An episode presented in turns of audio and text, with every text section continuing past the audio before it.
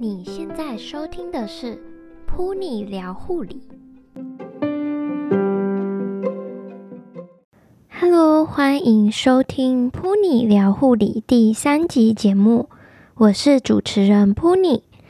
今天我们邀请到在区域医院超音波室担任护理师的大地，来和大家聊聊一个不同于病房及重症临床工作的选择。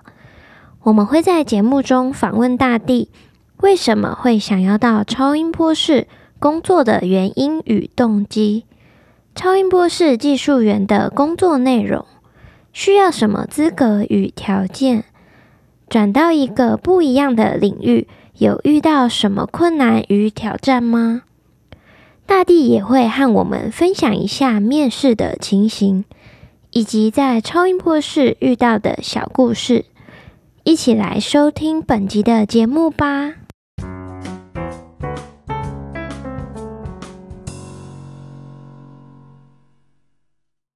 大地你好，欢迎你来到 Pony 聊护理的节目当中，请你和大家做个自我介绍，以及分享一下你的工作经验。大家好，我是超音波室的护理师，我叫大地，我在病房有工作。两年半的时间，加护病房也大概工作两年半的时间。那在临床工作五年之后，不想要再轮大夜班了，所以我就有试着要出来找正常班的工作。那正常班的工作的话，我有曾经考到公职的卫生所，但是卫生所的工作内容跟我设想的，嗯，美好的蓝图有非常大的落差，所以。三个月之后，我就毅然决然的辞掉了公职的卫生所工作，那转接呃不就是有间接到了一个私立学校当做当当过校护，那校护的话也是当了三个月左右，薪水的话呢就是不是大家想象中这么美好啦，嗯，但是是正常班，然后要做一些行政方面的工作。那后来离职的原因是因为家人生病需要有。有人照顾，所以我就嗯、呃、又辞掉了校护的工作。请问一下，大地转到超音波室担任护理师的动机是什么呢？当初的动机是因为临床的大夜班对我来说调整时差有点困难。平常的以前上大夜班的时候，就是早上下班之后呢，我就到中午左右才会开始睡觉，然后睡了三个小时之后就醒来了。醒来之后就只能吃个晚餐，上班前只好再睡，硬睡个三个小时。那对我来说，大夜班上班的过程就像我每天去夜场一样，极度的疲累。所以这是我主要希望可以换成正常班的呃原因。嗯，请你和我们分享一下在超音波室担任护理师的工作内容。我们是八点到五点正常班，那六日也不会出来上班，也不会 on call。我们主要的协助，呃，我们主要的工作内容就是协助医师进行检查，但我们也有部分的超音波是会亲自自己要执行的。自己执行超音波检查的项目是哪一些呢？我们亲自执行的是乳房超音波，那我们技术员目前都是女性，因为乳房超音波嘛。就是女性会比较是大多数的病人啊，呃，由女性来做执行也是比较妥稳妥当。除了乳房超音波是自己执行之外，那协助医师执行的超音波项目是哪一些呢？嗯，我们单位目前有协助的检查项目有腹部的超音波，那腹部超音波。除了单纯的不侵入性的这种一般超音波，也有侵入性的治疗跟一些检查，也都是属于我们负责的部分。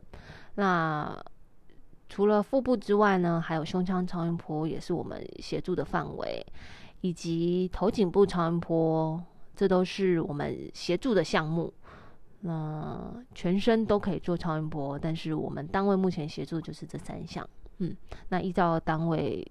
以及其他医院不同，也许会有所不一不一样啊。嗯，请大地和我们分享一下，如果有听众想要担任超音波室的护理师，有需要什么资格或者是条件吗？资格条件的话，主要我们可以有护理师资资格、跟放射师，还有医检师，有这三类都可以报考我们超音波室的技术员。那资格没有什么资格，就是你要有执照，可以执业，这样就没问题喽。因为像之前有听说内视镜护理师可以考取内视镜技术员的证照，那超音波室的护理人员是否可以考取超音波一些相关的证照呢？我们当初应征面试的时候是没有要求一定要有超音波室技术的人员考试证照，但是年资到达一定程度的时候。长官还是会希望你去做报考，那报考的资格也是有年资的的的的，啊、一定要满一定的年资才能去做报考啦。医学中心的部分只要满两年就可以去报考超音波室技术人员考试，但是在区医院或地区医院的话是需要满三年的年资才能去做报考，所以我目前也还在等我的年资满了之后才能去做上课以及考试的动作。所以之后等大地考完超音波技术员证照之后呢，再邀请你来和大家分享一下考试的一些心得。要进入一个单位工作的话呢，一定要先经过面试的考验。那想请问一下大地，当初在面试的时候有没有做一些特别的准备呢？或者有没有对于面试官的提问有没有特别有印象的？工作当初在面试的时候，嗯，前提我觉得你要先对于这份工作的真才内容，你要相信可以这可以胜任，避免你进来了之后呢，觉得有落差，或者是跟你预期中的内容不一样，会让你觉得嗯。不太好啦。好，那另外一个我觉得要准备也是，就是要对自己有信心。那沉着稳重，还有最重要的就是微笑咯。那还有一些你过去的工作经验是可以如何运用在这份工作上？你可以在面试的过程中可以跟主考官做一个表达。那面试的过程中，主考官一定会问的就是你换工作的动机是什么？那还有很常会问的，就是说你过去的经验中有遇过什么挫折？那你是挫折遇到的时候，你是如何处理？因为主考官一定会想知道，每一份工作都会遇到一些有问题、有困难的时候，那你的紧急应变的能力是如何？嗯，在超音波室工作以及担任临床的护理人员，你觉得这两种工作最大的差别是什么？最大的差别是，你要对每一个你做的检查要尽心尽力，要负责任，这是我觉得最大的差别。因为我们在做每个病人的时候，你自己觉得我技术还没有到非常纯熟的时候，你还是得必须要亲自执行嘛。那你也会很担心这个病人给你做到会不会有所遗漏。那他的病灶是不是就没有被发现？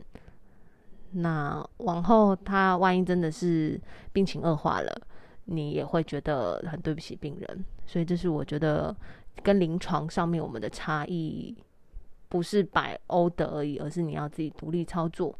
那要对自己的技术要更精进，更有所反省啦，不能太自满，要谦虚的做每一个病人，这是我对自己的一个警惕。嗯，哇，这一点真的是和医院临床工作蛮不一样的，而且听起来这样子心理压力其实也是蛮大的。另一方面，我们也想询问一下，当你在超音波室担任新人的时候，有没有遇过什么样的困难呢？是如何克服的？刚担任超音波护理师的时候，就跟在学姐后面看影像啊，这样子学。那一开始的时候，学姐当然是会简单的先给你介绍影像上面看到的生理解剖的一个图示这样子。那你超音波看到的就是不是黑就是白，就是一堆黑黑白白的东西。那你要从中去可能发现说，呃，正常的跟病灶到底是有什么差别？那学姐可能就会三不五时抽问你说：“请问淋巴结在哪里？”你就会非常没有自信的比了一个“嗯，是这个吗？” 之类的。那其实，但是是经过了一段时间的训练之后，你就可以慢慢的呃了解学姐在扫什么东西，而不是在后面只是看到一群黑一群白的东西在那飘来飘去。嗯，这也是有所进步，也会对自己觉得，嗯，我终于学到了一些东西，可以了解我到底在看什么。就是需要时间跟经验的累积，那以及搭配你呃自己回去的一些教科书上面的自主学习，这才是慢慢克服出来的。这真的是还蛮需要一些经验的累积。那想询问一下大地，你觉得这一份工作最大的挑战是什么？我觉得最大挑战是时间的掌控。因为我们要在这段时间内做完这一些病人，但是每一个病人平均分配下来的时间没有办法保证说这个病人我每个病人都想要做十分钟，但因为每个病人病况不同嘛，我这病人就是真的没办法做了三十分钟，所以时间的掌控对我们来说是非常的有很大的挑战。接下来呢，请大地和我们分享一下。在超音波室有没有遇到一些比较有趣的小故事？小故事，我想分享一下。常常我们在做病人的时候，很认真的看着影像，那手就是一直在做，就是在滑动嘛。那病人因为躺着很无聊，他就会看着你的表情。你戴着口罩，然后眼睛很认真专注的看着荧幕，病人就会说：“小姐，小姐。”我怎么了吗？那你表情为什么这么严肃？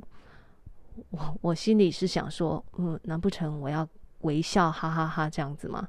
我当然，我现在就是很认真的在做这项检查，所以我不太懂有些病人对我们提出的疑问，我不知道我到底要用什么表情在做检查，所以这是我们常常遇到的一些比较嗯无法。理解的状况啦，嗯，其实病人真的会对于检查人员的一举一动呢，都会觉得好像是发生什么事了吗？像我有一次呢，换我当病人，我去照了超音波的检查，那那个技术员呢，很认真的帮我扫，然后扫了很久，他就还请隔壁的技术员来看了一下，然后就问了他一句。你觉得这个是 tumor 吗？那当下呢，我就听到他们两个在讨论，那我也是很紧张，那我就问他，所以是 tumor 吗？他就回了我一句，等一下你回诊间的时候呢，医师会再跟你讲。那当下我就在等看诊的时候呢，还是心里觉得非常的紧张。那请大地分享一下这份工作有没有？你觉得特别辛苦的部分呢？特别辛苦就是一整天病人很多，做完之后，你的肩颈跟你的双手就会非常的疲惫。那尤其是肩颈酸痛的部分，更是让人家觉得非常需要大量的沙龙帕斯或是毅力器，还有一些按摩产品来缓解你的肌肉酸痛。那像是手腕的部分呢？因为照超音波需要使用到大量的手部动作，目前我是还没有职业伤害啦，但是呃学姐的部分是也是常常跟我们说手腕很痛啊，手腕不舒服，这也是未来也许我也会遇到的问题吧。如果有机会能够和还在念护理科系的你对话，你会想和当时的你说什么呢？我会跟自己说，做好自己的本分，努力准备好自己，让未来的你有竞争力，加油！我们今天呢，真的是非常开心，能够邀请到大地来节目中分享有关超音波室护理师的工作。谢谢大地。